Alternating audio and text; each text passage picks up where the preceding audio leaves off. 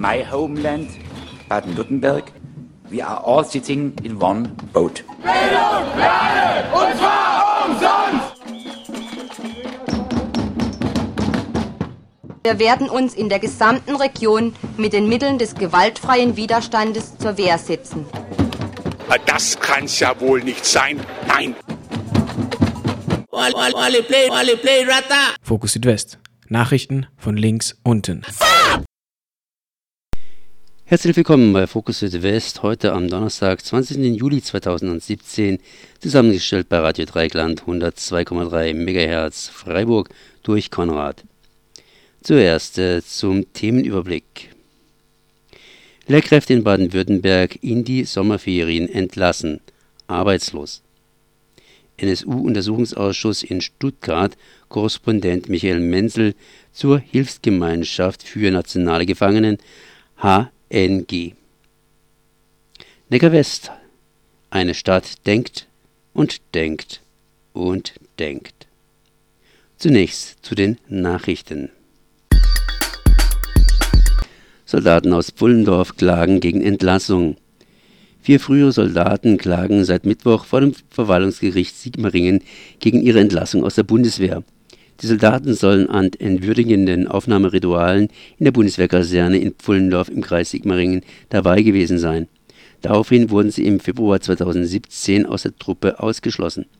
Die ehemaligen Soldaten gaben als Grund für die Klage auf Wiedereinstellung an, dass die den Aufnahmeritualen unterworfenen Neulinge der Behandlung zugestimmt hätten. Die Elitekaserne in Pfullendorf war Anfang des Jahres unter anderem wegen des Bekanntwerdens der Rituale in die Kritik geraten. AfD-Landtagsfraktion schließt ihren Abgeordneten Fichtner nun doch nicht aus.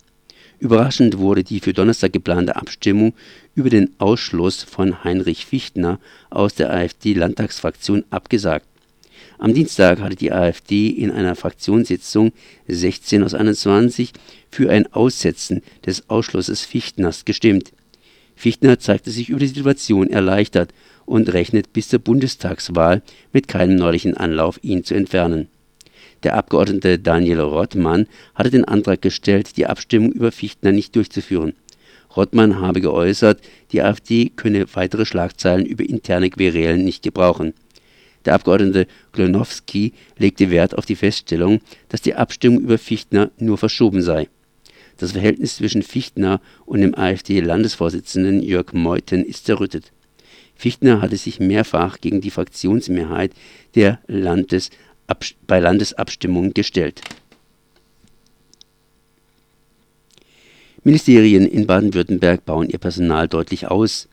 Nach zwölf Stunden hatte die Haushaltskommission der grün-schwarzen Regierungskoalition am Sonntag die Stellenanforderungen der Ministerien von 4.000 auf etwa 2.400 heruntergehandelt.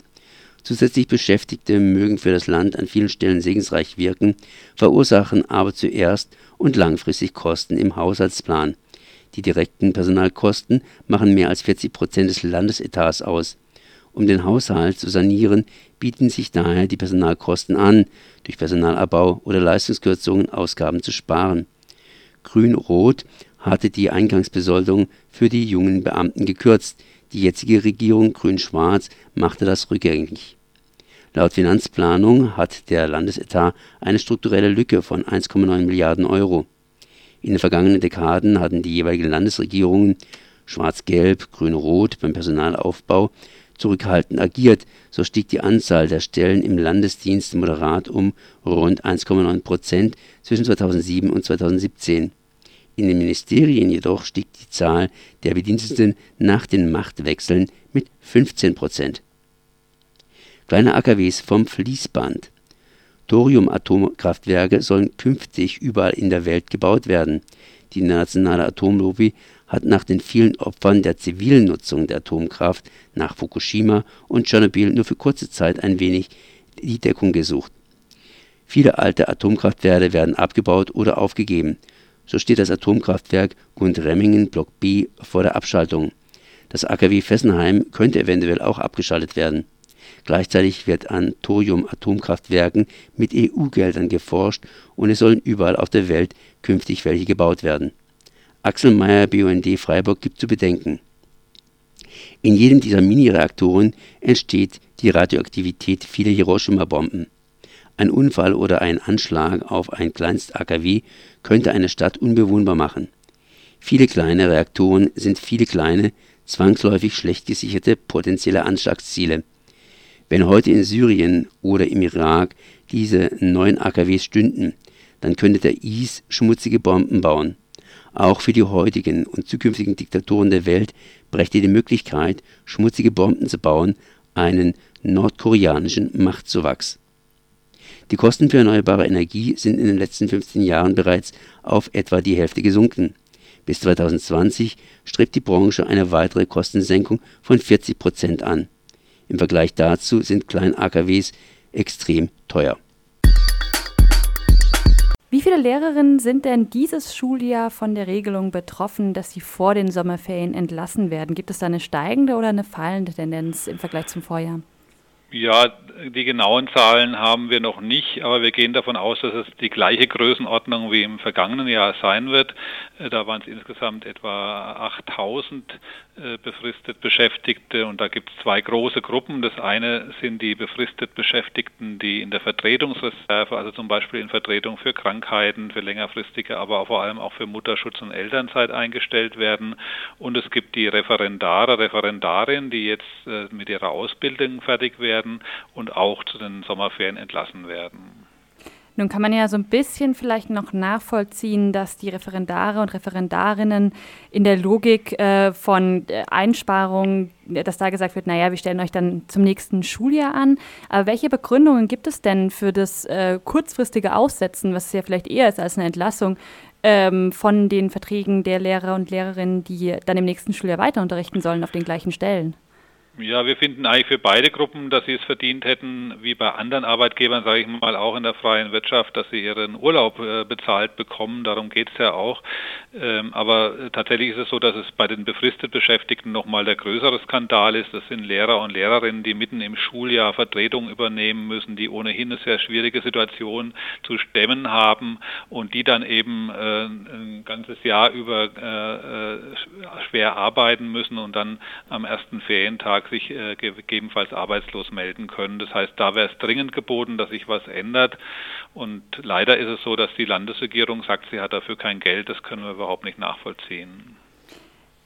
Äh, Anfang des Jahres, genauer gesagt im März, gab es ja schon mal ähm, mehrere Gespräche zu dem Thema. Da hieß es von Seiten der Landesregierung, es müssten 40 Millionen Euro aufgebracht werden, das sagte die Kultusministerin, ähm, um die Lehrer und Lehrerinnen weiter zu beschäftigen. Sind denn diese Zahlen überhaupt realistisch? Also nach unserer Kenntnis, äh, wenn man jetzt erstmal nur die eine Gruppe anschaut, nämlich die 2.000 bis 3.000, das war in der Vergangenheit in den letzten Jahren immer die gleiche Summe von befristet Beschäftigten in der Vertretungsreserve. Äh, da ist es nach unseren Kenntnissen auch mit den Zahlen aus dem Kultusministerium eine deutlich geringere Summe von 11 bis 12 Millionen Euro wird damit gerechnet, wenn man denen die Sommerferien bezahlt. Abgesehen davon, dass die Steuereinnahmen sprudeln und wir keinen Grund sehen, gerade bei dieser Gruppe zu sparen, äh, müsste sich die Landesregierung eigentlich auch Gedanken machen, wie sie überhaupt den Lehrernachwuchs in der Zukunft sichern will. Wir haben jetzt schon einen äh, fast schon dramatischen Lehrermangel in den Grundschulen und vor allem bei den Sonderpädagogen. Und ein Grund, warum junge Leute sich auch gegen diesen Beruf entscheiden, äh, sind solche skandalösen Umstände, dass eben befristet beschäftigte Lehrerinnen und Lehrer zu den Sommerferien in die Arbeitslosigkeit geschickt werden. Wir haben Bundesländer, die das anders handhaben, die deutlich weniger Geld in der Kasse haben als Baden-Württemberg. Äh, deswegen haben wir da auch kein Verständnis, warum die jetzige Landesregierung und auch die Vorgängerregierung, die es beide in ihren Wahlprogrammen in den Parteien besprochen hatten, äh, versprochen hatten, äh, dies nicht umsetzen.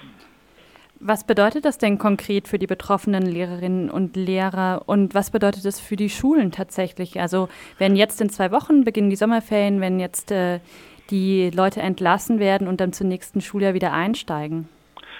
Aus den Schulen kommen immer wieder Proteste, auch von vielen Eltern übrigens. Wir haben dann zum Beispiel in der Grundschule befristet beschäftigte Lehrerinnen, die dann auch Klassenlehrerinnen sind, Klassenlehrer äh, sind, äh, an die sich die Kinder gewöhnt haben, die ohnehin schon einen Wechsel unter dem Jahr hatten und jetzt wieder vor einem Wechsel stehen. Das heißt, äh, das ist ein Problem auch für die betroffenen Kinder und die Eltern, für die Schulleitungen sowieso. Die haben dann oft am ersten Schultag noch gar keine Planungssicherheit, wie sie es überhaupt schaffen sollen, den Unterricht zu stemmen. Das heißt, das ist der eine Punkt. Schwerpunkt und konkret für die Betroffenen äh, ist es jedes Jahr ein neuer Balanceakt. Äh, wenn sie nicht das ganze Jahr gearbeitet haben, also nicht zwölf Monate zusammengebracht haben, haben sie gar keinen Anspruch auf Arbeitslosengeld, müssen das dann irgendwie überbrücken. Manche jobben dann in den Ferien, versuchen Erspartes aufzubrauchen und das ist einfach auch ein Grund, warum dann solche Leute sich oft auch entscheiden, aus Baden-Württemberg wegzugehen. Die sind hier ausgebildet worden für teures Geld und unterrichten dann in der Schweiz oder in anderen Bundesländern. Ich begrüße Michel, unseren Korrespondenten. Du warst gestern beim NSU-Untersuchungsausschuss des Landes Baden-Württemberg. Was war los gestern? Ja, gestern war die zwölfte Sitzung des zweiten Parlamentarischen Untersuchungsausschusses. Es war eine Monstersitzung an diesem Montag. Die ging von morgens praktisch 9 Uhr der Vorabinformation bis abends 19.20 Uhr oder sowas in der Ecke rum. Und Gegenstand äh, äh, des Termins war im Prinzip eigentlich die Frage der Unterstützungsstrukturen hier im Lande in Gestalt von Personen, die in der Hilfsgemeinschaft nationaler Gefangenen tätig waren, einer Organisation, die ja 2011 oder 12, ich weiß gar nicht wann genau, verboten worden ist, aber eine wichtige Scharnierfunktion wahrgenommen hat. Gleichzeitig. Ähm, was ist das für eine Gruppe? Die sitzen die im Gefängnis? Nee. Das ist die äh, Organisation Unterstützung Gefangenenhilfe äh, für äh, inhaftierte Post-45er Nazis. Weil man muss dazu wissen, es gibt ja noch eine stille Hilfe, das ist die Organisation für die Nazi-Kriegsverbrecher des Dritten Reiches. Und die Organisation HNG, abgekürzt, ist gegründet worden 79, ist so eine Art von Sammelbecken von allen Fraktionen der Nazi, der Post-45er Nazi-Szenen, äh, von freien Kameradschaften, autonomen Nationalisten bis hin zur NPD und äh, ihren Organisationen und damals wohl auch der DVU. Unter anderem war auch der Norbert Weidner, äh, bekannter Burschenschaftler von Ratzek, der auch dort im Vorstand gewesen ist, Heise etc. Alles, die ganze Creme der FAP und so weiter hat sich da drinnen getummelt in den Gremien und als Zeugin war geladen die zweite Vorsitzende des ehemal, äh, die allerdings sagte, sie sei nicht mehr da verbunden, der aus der Zeit der 90er Jahre.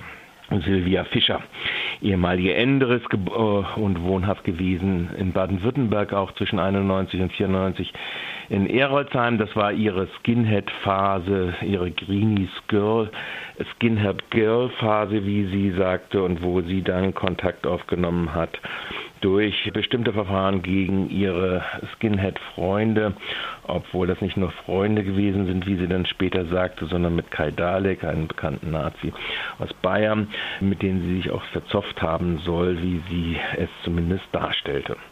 Ja, also das war dieser Tag, der ging los mit zwei komischen äh, Beamten aus den Staatsschutzabteilungen äh, Rheinland-Pfalz und Baden-Württemberg zunächst einmal, die eigentlich nur sagten, dass sie eigentlich nichts wissen über das Aktionsbüro Rhein-Neckar, wo ja auch so eine Ansammlung freier Kameradschaften etc. gewesen ist.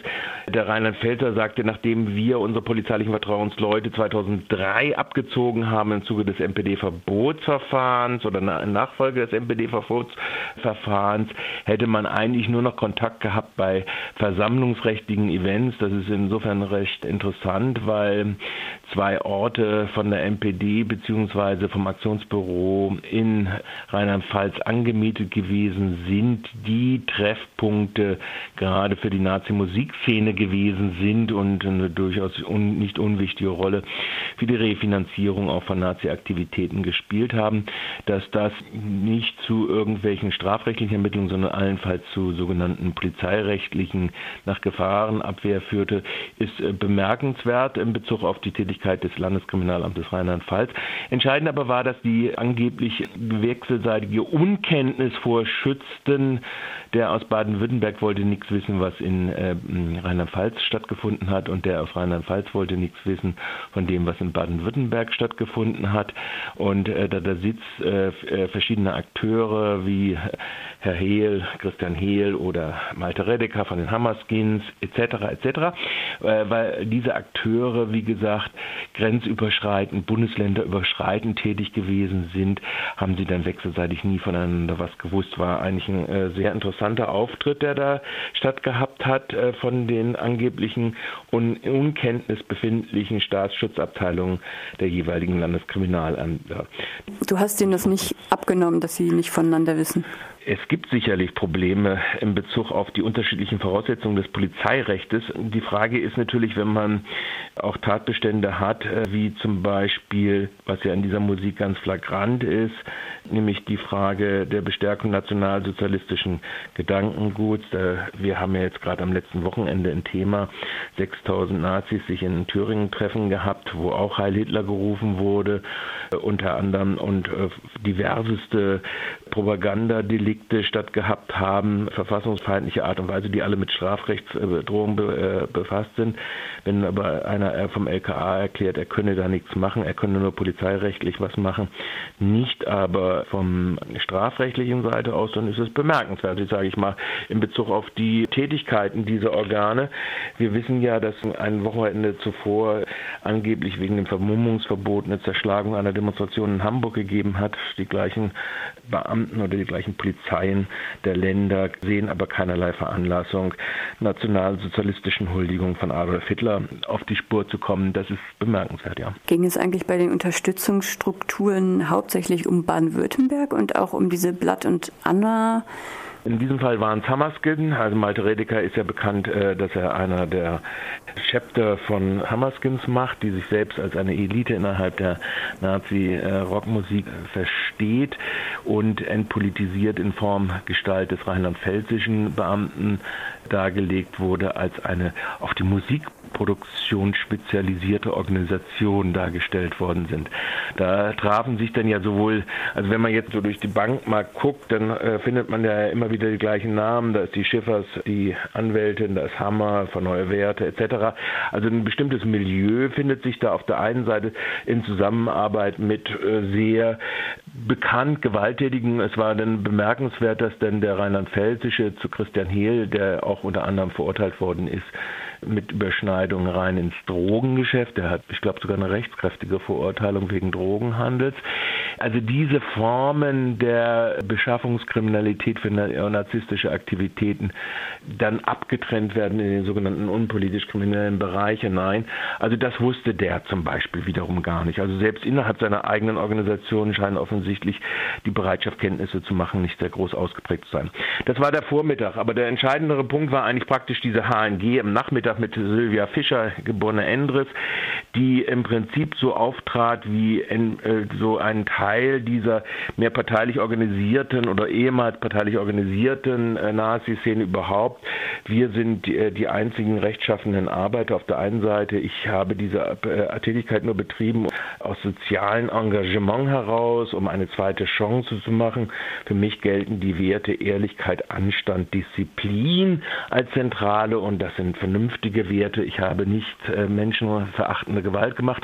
Und äh, Frau Fischer hatte einen äh, sehr intensiven im Jahre 1997 Briefkontakt mit Uwe Mundlos und hat äh, nicht nur äh, mit Carsten Schipanski, auch einem äh, verurteilten, wegen versuchten Mords verurteilten Nazi-Gewalttäter aus Brandenburg, der auch mit ihrem späteren Ehemann befreundet gewesen war, sondern hat eine wichtige Funktion in diesem, wie es so schön heißt, drinnen und draußen eine Kampffront, das Beibehalten äh, nationalsozialistisch äh, Orientierung auch in der Knastsituation dort gespielt. Und das war eigentlich der interessante Vorgang und auch ihre Abstreitung, äh, dass sie irgendetwas Falsches gemacht hat und dass sie nur im besten Wissen und Gewissen da gemacht hat. Sie unterschreibt dann unter anderem Briefe mit weißer Gruß, angesprochen darauf, antwortet sie ja, ich bin, meine Hautfarbe ist doch weiß, was ist denn daran problematisch? Äh, sie sagt, sie sei entschieden gegen Gewalt wenn sie angesprochen wird auf die Betreuung eines Gefangenen, der jemanden verletzt hat, gefährliche Körperverletzung verurteilt worden ist, dann sagt sie, na ja, diese Kloppereien, das wissen Sie doch, das sind junge Leute. Und wenn die sich mal um die Jacke streiten und dann es unglücklich auskommt, dass jemand da mit dem Kopf äh, irgendwo auf eine Kante schlägt, dann ist das eben halt gefährliche Körperverletzung. Also das ist ein sehr interessantes Panorama, was da aufgemacht worden ist in diesem Ausschuss. Sie wurde begleitet auch von einem szenetypischen Anwalt des Nazi-Milieus, um es mal so zu sagen, der dann auch äh, jegliche Aufnahme, äh, Bild wie Tonaufnahmen versuchte durchzusetzen. Ansonsten wurde sie sehr in die Mangel genommen und wurde konfrontiert, weil wie gesagt in den Asservaten der Frühlingsstraße, also des NSU, wurden ihre handgeschriebenen Briefe ja auch gefunden. Ihre Nähe äh, auch zum Weißen Wolf wurden auch gemacht. Da wollte sie erst leugnen. Was ist der Weiße Wolf? Weiße Wolf ist die Szenezeitschrift, wo unter anderem der NSU hinein gespendet hat und wo dort äh, dann eine Antwort gewesen ist, schon, oh, ich glaube, Anfang 2000 Ungrad, wo gesagt worden ist, also gespendet hat aus ihren Überfällen heraus und wo gesagt hat, es hat Früchte getragen. Vielen Dank an den NSU, also sehr früh, also schon auch bekannt gewesen ist, dass das Milieu, mit dem sie Kontakt hatte, also Mundlos zum Beispiel, durchaus da auch finanziert hat. Das hat sie alles abgestritten. Dann kam aber raus, dass sie zweiseitige Artikel für den Weißen Wolf geschrieben hat. Ihr Ehemann äh, oder ehemaliger Ehemann, wie sie sagt, der Fischer Mike, ähm, der war lange Zeit der Herausgeber dieses Weißen Wolfes und es waren dann auch Überschneidungen in diesen Thematiken HNG und Weiße Wolf und wie gesagt, sie hat auch Artikel dafür verfasst.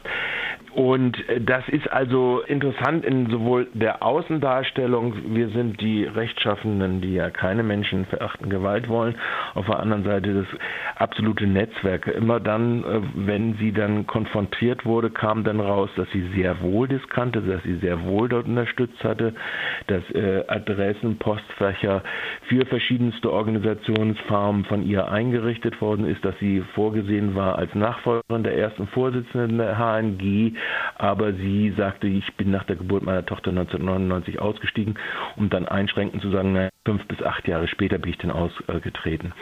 Wo sie aber noch vorher im Vorstand gewesen ist, einmal noch als zweite Vorsitzende und nur abgelehnt hatte, den Vorsitz insgesamt zu übernehmen. Das war ein ganz interessanter Auftritt von der Seite her, was dieses Milieu ausmacht, wo dieses gesamte Nazi-Milieu des traditionellen Post-45er Nazismus nach 45, 68 bis hinein in heutige Zeiten, also und die freien Kameradschaften. Diese Sammelfunktion hat die HNG offenkundig ganz gut übernommen und bis zum Verbot auch 2010, 2011 also auch durchgesetzt. Es geht diesmal um Castor-Transporte und ich bin jetzt verbunden mit Herbert Wirth vom Aktionsbündnis Castor und äh, Neckar-Westheim und sag erstmal Servus. Ja, hallo, Tag. Ja, gibt es was Neues? Das heißt, bei euch wird geladen und die Gemeinde Neckar-Westheim scheint irgendwie aufgewacht zu sein. Sprich, die machen jetzt juristische Schritte. Aber es klingt ein bisschen komisch, wenn ich da lese, wir denken darüber nach, mit einem Antrag auf aufschiebende Wirkung den bevorstehenden zweiten Transport vielleicht zu blockieren. Das zumindest sagt Bürgermeister Jochen Winkler am Dienstag. Ja, das ist so, dass die Gemeinde Neckar-Westheim, der Bürgermeister Winkler und auch der Gemeinderat aus unserer Sicht eine zwiespältige Sache machen. Äh, sie versuchen jetzt zum zweiten Mal rechtlich gegen den Castortransport von Obrichheim nach Neckarwestheim vorzugehen, allerdings äh, nicht in der Hauptsache. Also sie haben schon mal versucht, äh, vom Verwaltungsgericht in Berlin das beim ersten Transport zu machen und dort eine Niederlage erlitten. Das, was eigentlich gemacht hätte werden sollen, war, dass bereits im August 2016, also letztes Jahr, hat das Bundesamt für Strahlenschutz eine Änderung für das Castor Castorlager in Neckarwestheim vorgenommen. Das war die sogenannte sechste Änderungsgenehmigung. Und das wäre, das ist dann das Hauptsacheverfahren. Und da hätte müssen die Gemeinde Neckarwestheim dagegen klagen. Das haben sie nicht gemacht und jetzt tun sie aus unserer Sicht, also vom äh, Bündnis auch Neckar-Castor-frei, machen sie jetzt wieder eine Pseudoklage, äh, die rechtlich keinen Erfolg haben wird. Das heißt, Sie haben es ganz einfach verpennt. Ihr seid jetzt allerdings äh, quick wach, das heißt, ihr werdet am 22. bereits wieder aktiv. Ja, das ist so. Wir haben jetzt am 22. Äh, eine Kundgebung in Laufen am Neckar. Also Laufen am Neckar ist die Stadt, äh, die letzte Station, bevor dann der Konvoi zum AKW Neckar-Westheim kommt. Dort machen wir um 17 Uhr auf dem Postplatz eine Kundgebung und dann auch einen Spaziergang zum Neckar, über Neckarbrücken und dann auch am Kanal entlang zur Schleuse. Denn wir erwarten, dass eventuell schon nächste Woche der zweite heiße Castortransport stattfinden soll. Die Beladung der Behälter in Oberheim, also von drei weiteren Castoren, ist nach unseren Beobachtungen abgeschlossen. Jetzt kommt dann noch das amtliche Prozedere äh, des Genehmigungsverfahrens und dann wird nächste Woche, spätestens übernächste Woche, dann wieder ein Neckar-Castor-Schiffstransport fahren sollen. Äh, Nochmal ganz einfach, um was es da geht. Wenn ich es salopp verstehe, ganz, ganz salopp verstehe, geht es darum, dass der Dreck, sprich äh, Atommüll, unter einen Teppich gekehrt worden ist und jetzt mal unter den anderen Teppich transportiert wird und dass es eigentlich notwendig ist, von einem Teppich zum anderen Teppich zu transportieren. Ja, das ist sehr gut formuliert. Also wir, das ist ein sinnloser Transport von A nach B. Äh, rein deshalb, weil die ENBW, also Energie Baden-Württemberg, ist der Betreiber von den AKWs in Baden-Württemberg, auch von Obrichheim. Die haben sich dort schlichtweg geweigert, obwohl es vorgeschrieben war, ein Standardzwischenlager zu bauen. Und jetzt argumentieren sie, wir müssen die hochradioaktiven Brennstäbe wegbringen, damit man in Obrichheim den Abriss weitermachen kann. Das ist allerdings nur ein Scheinargument oder ein Teilargument. Denn Obrichheim hat bereits sehr viel Abrissmüll und da wird es auch oder da hat es auch schon hochradioaktiven weiteren Abrissmüll und der wird dann einfach in Behältern, wo man nicht weiß wie, in bestehenden Betriebsräumen im Atomkraftwerk weiter gelagert werden müssen. Das sagt sowohl die grün-schwarze Landesregierung, die wir haben, wie ENBW. Ja, und das Ganze geht ja demnächst quasi dann in das Endlager, das gefunden wird. Also sprich, die grüne Wiese in Obrichheim wird es überhaupt nicht geben können, denn ein Endlager ist in Generationen absehbaren Zeiten ganz sicherlich noch keines da.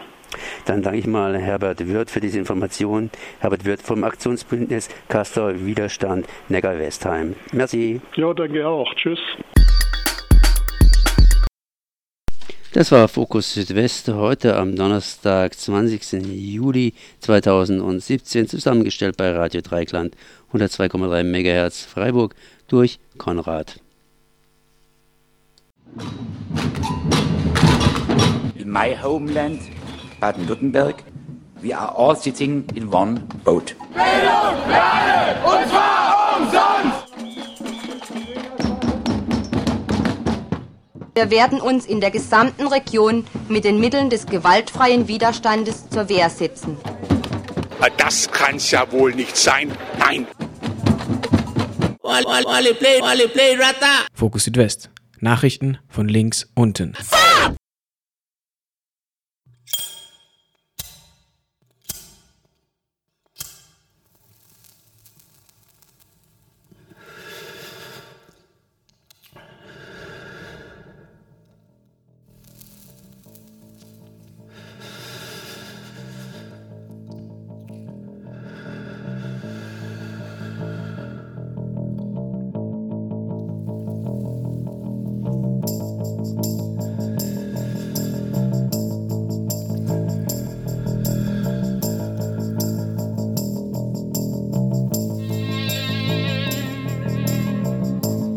N'oublions jamais qu'un bretzel avalé de travers aurait pu être salutaire pour des milliers de gens.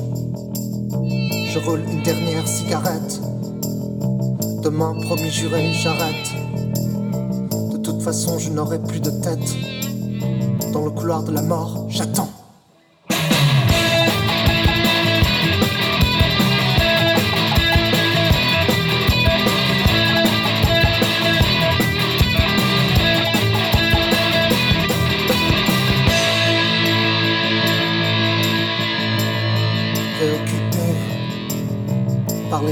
De la Real TV, on ne sait même plus pour qui voter.